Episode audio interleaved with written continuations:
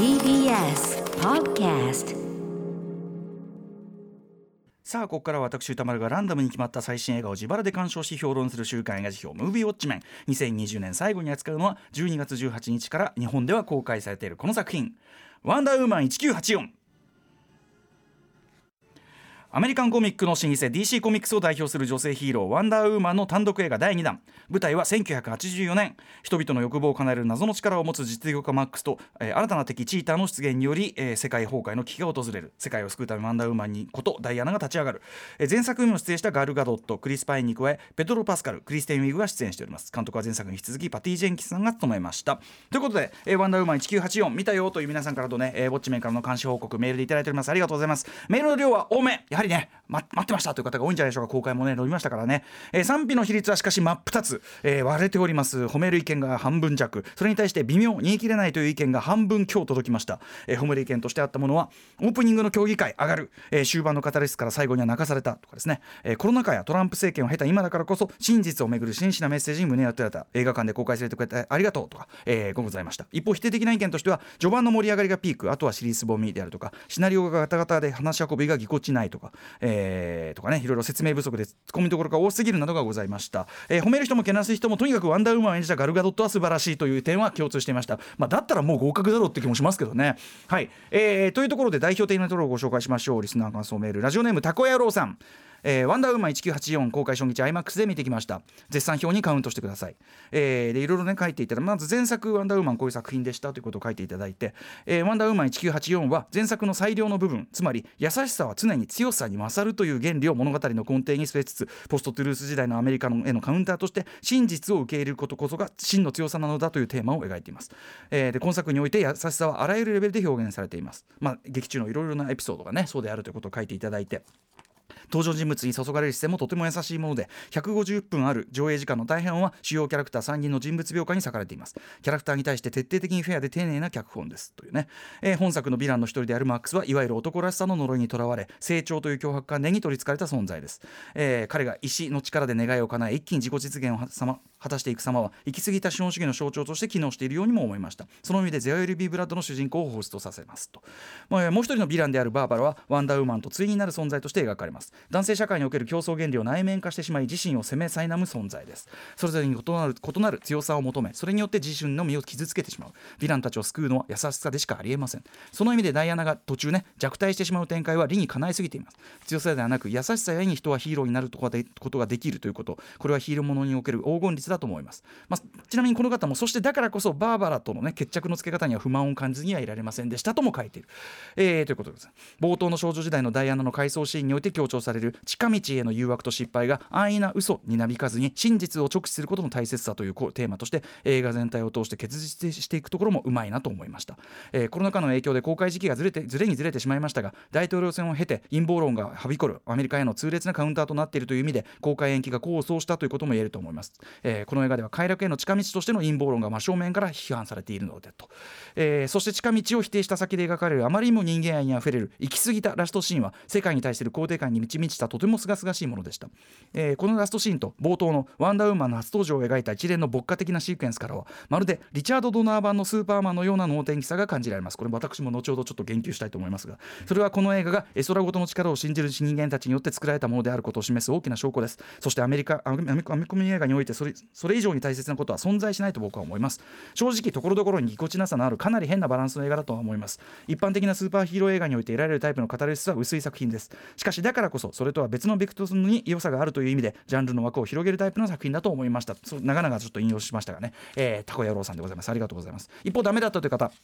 えーアルピコさんかな、えー DC コミックスというか、ね、DC エクステンドユニバース、ええーにとって、えー起死回生の一発だった前作「ワンダーウーマン」えーアクアマンにハーレークイーンとなかなかの良作が続く DC なだけに相当な期待をして見に行きましたと、えーなんだけど冒頭ショッピングシーンモールでのシーンタイトルに1984と入ってるだけに80年代アメリカ映画風な編集あえてのチープな VFX ちょっとわざとフィルムグレインが粗めにかかった映像、えーとこのシーンだけでも満足最高だと思っていたのですが最高だったのはそこまで。後半に行くにつれて何とも鈍重な展開に飽き飽きしてしまいました、えーダイアナ・マックス・バーバラの3本軸がうまく混ざり合っていないのではないか、えー人物が切り替わるたびに毎回リズムを崩されているようで、えー、積み上がっていなくて退屈、えー、バーバラがマックスにあそこまで思い入れるのもなんだか腑に落ちないし、えー、ダイアナとバーバラの関係は最初に仲良くなりましたみたいな描写があっただけと。故にラストの語る質もない、ね、ラストもなんかセリフで説明しちゃっててお説教臭くて嫌だというね。はい。ございました。ということで、えー、期待値が高かった上にあらが目につくなんとも残念な作品だったなという感想ですという、えー、メールでございます。ということで皆さんありがとうございます。私もワンダーウーマン1984、えー、丸の内ピカリでドルビーシネマそして東宝シネマズ日比谷で IMAX 見てまいりました。今回まあ一部シーンがね、えーと、冒頭のその、えーと超人オリンピックえー、アマゾンオリンピックのシーンなどがですね IMAX、えー、撮影などで、まあ、マストかと思いますた。だ正直僕が見た、えー、回は2回とも正直あまり入っているとは言い難かったですね。はい。ということで、まあ、公開伸びに伸びたね、えー、まさにコロナウイルス化をもろに食らってしまった超大作と言えると思いますが、えーまあ、2016年の「バットマン VS スーパーマンジャスティス」の誕生でもうあの作品全体をどうでもよくさせるほどのインパクトで鮮やかに登場したガルガドット版「ワンダーウーマンと」はい。えー、で、まあ、翌20 2017年に、えー、と今回と同じくパティ・ジェンキンス監督。それまではねあのモンスターというねシャーリーズ・セロンがアカデミー賞を、えー、取りました2003年の作品モンスターで知られた、えー、パティ・ジェンキンス監督が、えー、撮った。その単独の前日さんが作られこれも大ヒットこれあの特にえっと、女性監督による超大作、えー、女性女性監督による女性のスーパーヒーローもの超大作として、えーと、きっちり内容的にもそして興行的にも成果を残して見せたという点でこれ歴史的にも非常に意義がある、えー、一作となったと思います、まあ、細かいこと言うと僕はちょっといろいろこれはどうなんだみたいな思うとこもある作品ではありましたがでもまああの全体的にはすごく、えー、ハードルをクリアした作品だった。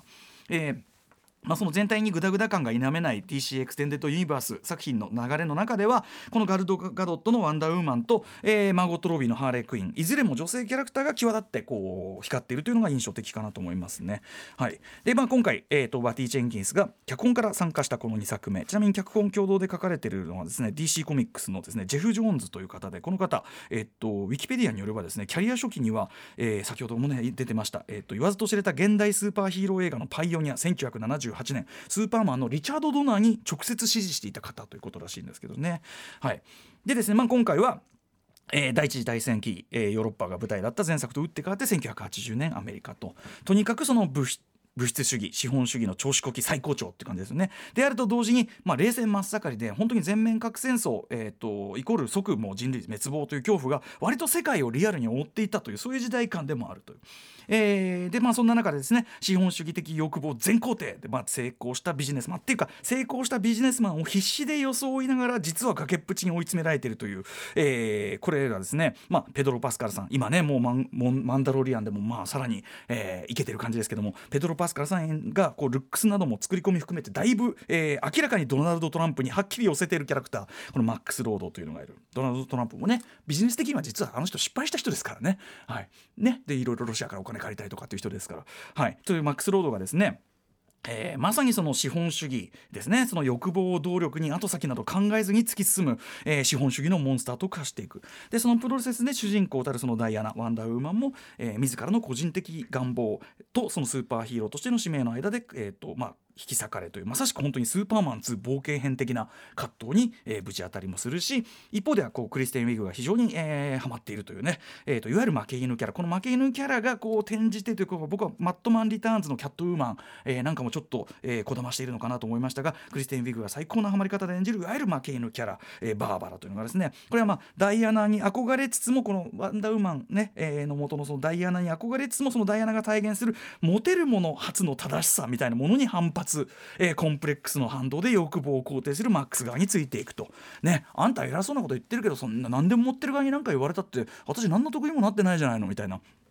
えー、つまり主にヴィラン側にはやっぱり、えー、明らかにそのドナルド・トランプとその支持者層の心情みたいなものがですね象徴させられている、えー、ようにもはっきり見えるという、まあ、まずはこの基本的なお話の構造が、えー、面白い興味深いあたりかなと思いますけどね。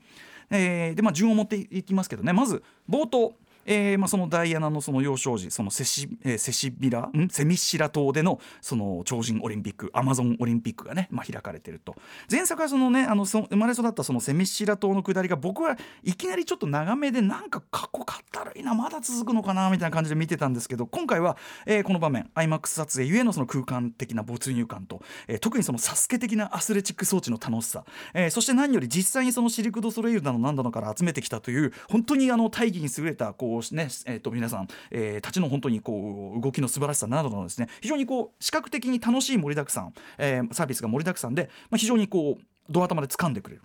えー、あとこれはですね前編にわたっていることなんですけどえっとま、ハンス・ジマーがね今回も音楽担当してるんですけどあのジャスティスの誕生での登場以来あのパワフルなドラミングとちょっとこう移民の歌風というかなあのメロディー「デレレレンデンデンデンデンデン」ってね。あの印象的なあのテーマ曲、まあ、今回も先ほども流れたように使われてはいるんだけどもちろんそれが貴重となってんだけど今回は全体的にはそれがクラシカルなオーケストレーションで、えー、と明るくあこれじゃないこれじゃこれかけないで。あのこれじゃなくてオーケストレーションで明るく壮麗にアレンジし直されてて言ってしまえばジョン・ウィリアムスチックな方向にかなり軌道修正されて言っちゃえば要はクリストファー・リーブ版スーパーマン寄りな正統派スーパーヒーロー化に音楽も大幅に軌道修正されてる。でそれは特にやっぱりガル・ガドットの演じるワンダーウーマンのど真ん中感というか僕クリストファー・リーブ級だと思うんだけどつまりスーパーマンとかワンダーウーマンっていうそのただの強い人じゃなくて心の神的な正しさみたいなところまで体現しなきゃいけない。結構大変なキャラクターなんだけどうんとそれをしかも妖精に演じるだからその新しい方のねあのー、あれのさスーパーマンみたいに影をつけた造形っていうことはまたできても完全に妖精に造成形するってなかなか難しいことだ誰にでもできることじゃないと思うんだけどガルガドットのこのクリストファー・リーブのスーパーマン級のハマったワンダーウーマンにはぴったりだと思うんですこっちの方向が。で、えー、実際音楽だけではなくですねこれはキネマ旬報のでですねアメリカメ編、えー、と翻訳者の、えー、と関川哲夫さんという方が寄せあの寄せられている文章でも指摘されていることなんですがさっき言ったそのねジェフ・ジョーンズさんが、まあ、そのリチャード・ドナーに支持していたということも含めてですねどっかやっぱりそのリチャード・ドナー版、えー、もしくはそのクリストファー・リーブ、えー、主演版のスーパーマンオマージュというかそこに寄せてきてるというかいう感じが非常に強い作品だと思います。あのオープニングクレジットが出る時のいちいちあのタイトルクレジットが出る時にシュパン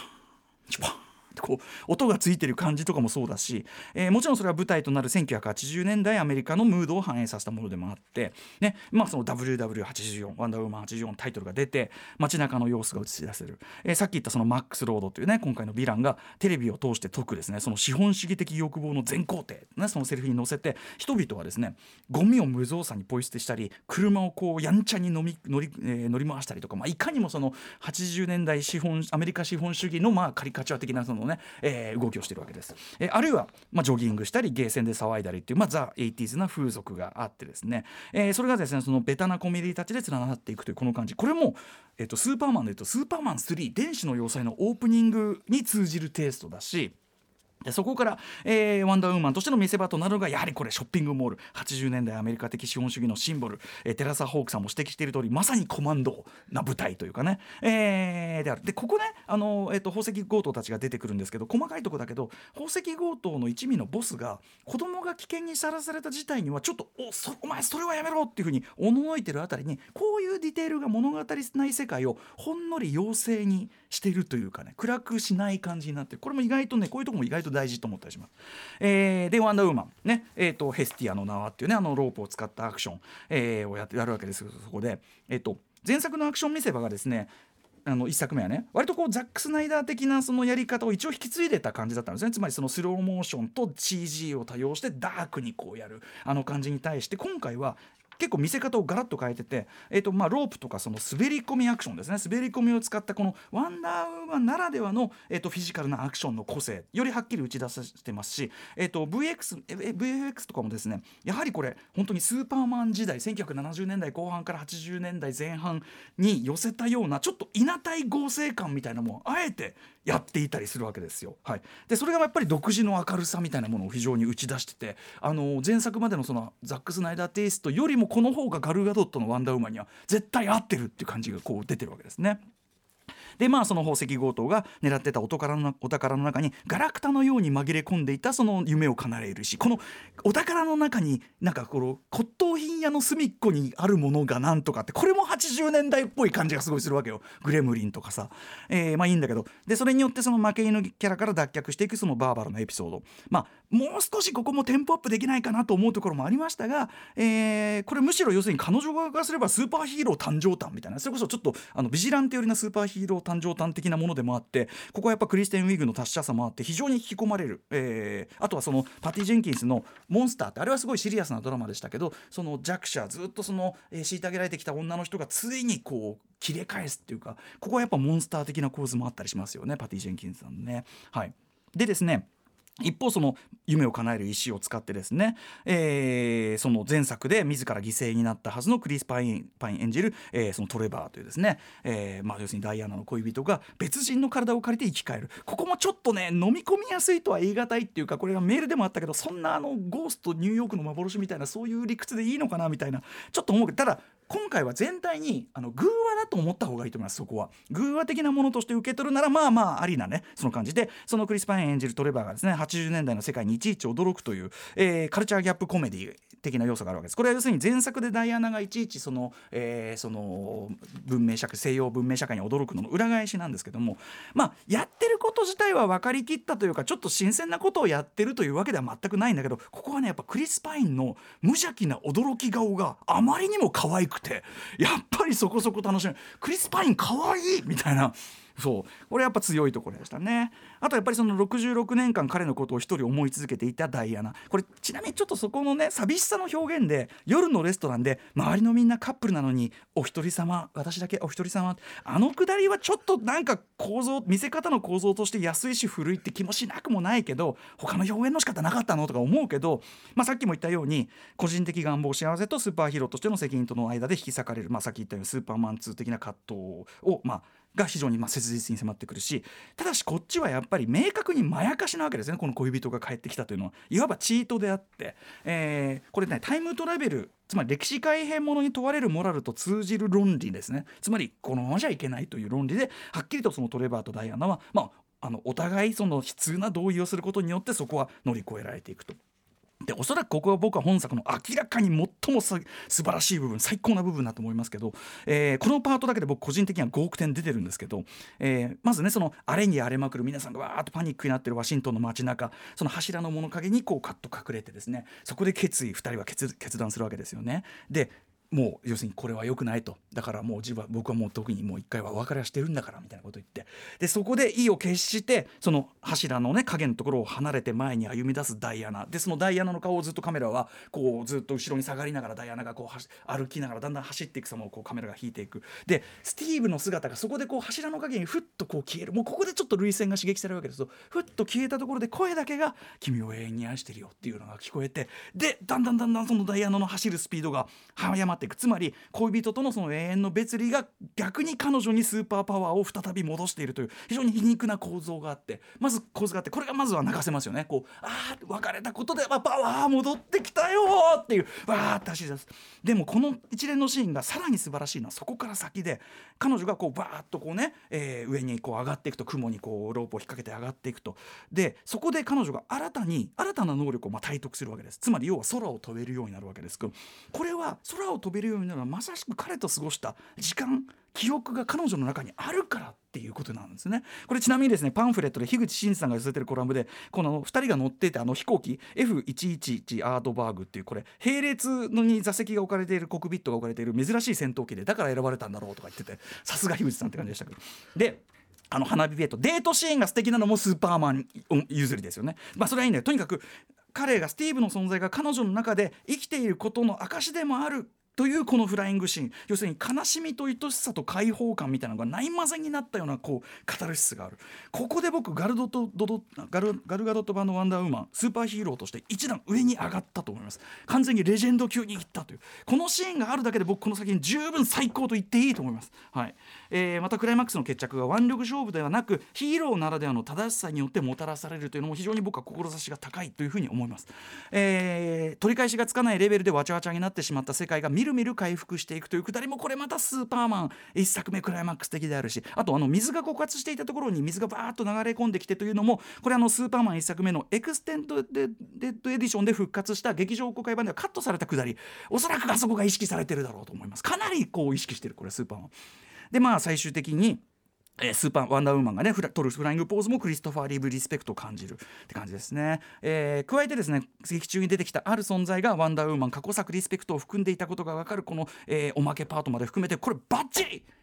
と言いたいところなんですがやはりですね皆さんおっしゃる通りちょっと本作惜しいと言わざるを得ないガチャガチャしたところがかなり多くてですねまずやっぱり特に後半に行くにつれてとっちらかりすぎてくるあのエジプトからダイアナとスティーブが瞬間的に帰ってきたようにしか見えないあの編集の感じのあたりからもろもろが手に余り出してくる特に残念なのはやはりこれねクリステン・ウィグ演じるバーバラのエピソードが結局ほっぽらかし最終的にも最初は最も感情移入させられてた分結局ほっぽらかしじゃないかっていう感じなんですよね。まあ、そのチーター化したそのビスーパーヴィランと化した彼女とワンダーウーマンとのあの暗い場所でのいかにも CG を対応した対決は悪い意味であの DC エクステンドユニバース的でですね取ってつけたようだったしあんまり面白いと思えなかったし彼女の物語は最終的に事実上ほとんどまた回収されないまま終わってしまうこれはこの欠点はちょっと看過できないと思いますね。はいえー、何にせよそのど敵対したままにせよその改心するにせよ彼女はどう考えてるのかという意思の表明はもうこれ必須だったと思います。それがないのはこれはもうもう決定的な欠点。あと先ほど志が高いと評したクライマックスもこれもメールにも多かったですけどやたらとセリフが多い説教がましいというふうにも捉えてしまう。僕はユニークな挑戦と捉えましたがんこれはダメだろうと捉える人がいてもしょうがないかなという部分はあるかなと思いましたね、えー、とはいえ本作ね最大の魅力はやはりガルガドット演じるダイアナ、えー、ワンダーウーマンの存在そのものなのはもうもちろん誰の目にも明らか。けなしてる人でさえそこは認めてる、えー、知性や強さ、えー、あとさっき言ったような妖精の正しさ神神的な正しささええー、怯えたように見えるようなそのそこまで含めた美しさの説得力。これ多分今世界で一番その美というものが持つキャラクター的な説得力ある人なんじゃないですかね。スクリーン越しに目で見てわかるスーパーパワーっていうか、はい。えー、特に今回は前作と違って華やかなファッションがやっぱりその80年代が舞台であることで楽しめるってこともあって。ということで僕は少なくとももろもろ今回の「ワンダーウーマン1984」前作からはいろいろもろもろ良くなっているところが多いと思いますし、えー、決定的に素晴らしいあの中盤のシーンも含めてもう欠点を補ってあまりある本当に素晴らしいシーンだったと思い出すだけでちょっと涙ぐんでくるぐらいだと思います、えー、そして皆さんこれが劇場で見られるラッキーさかみしめながら日本の観客の皆さん、えー、ぜひぜひ劇場でウォッチしてください。IMAX おすすめ。After 66 junction.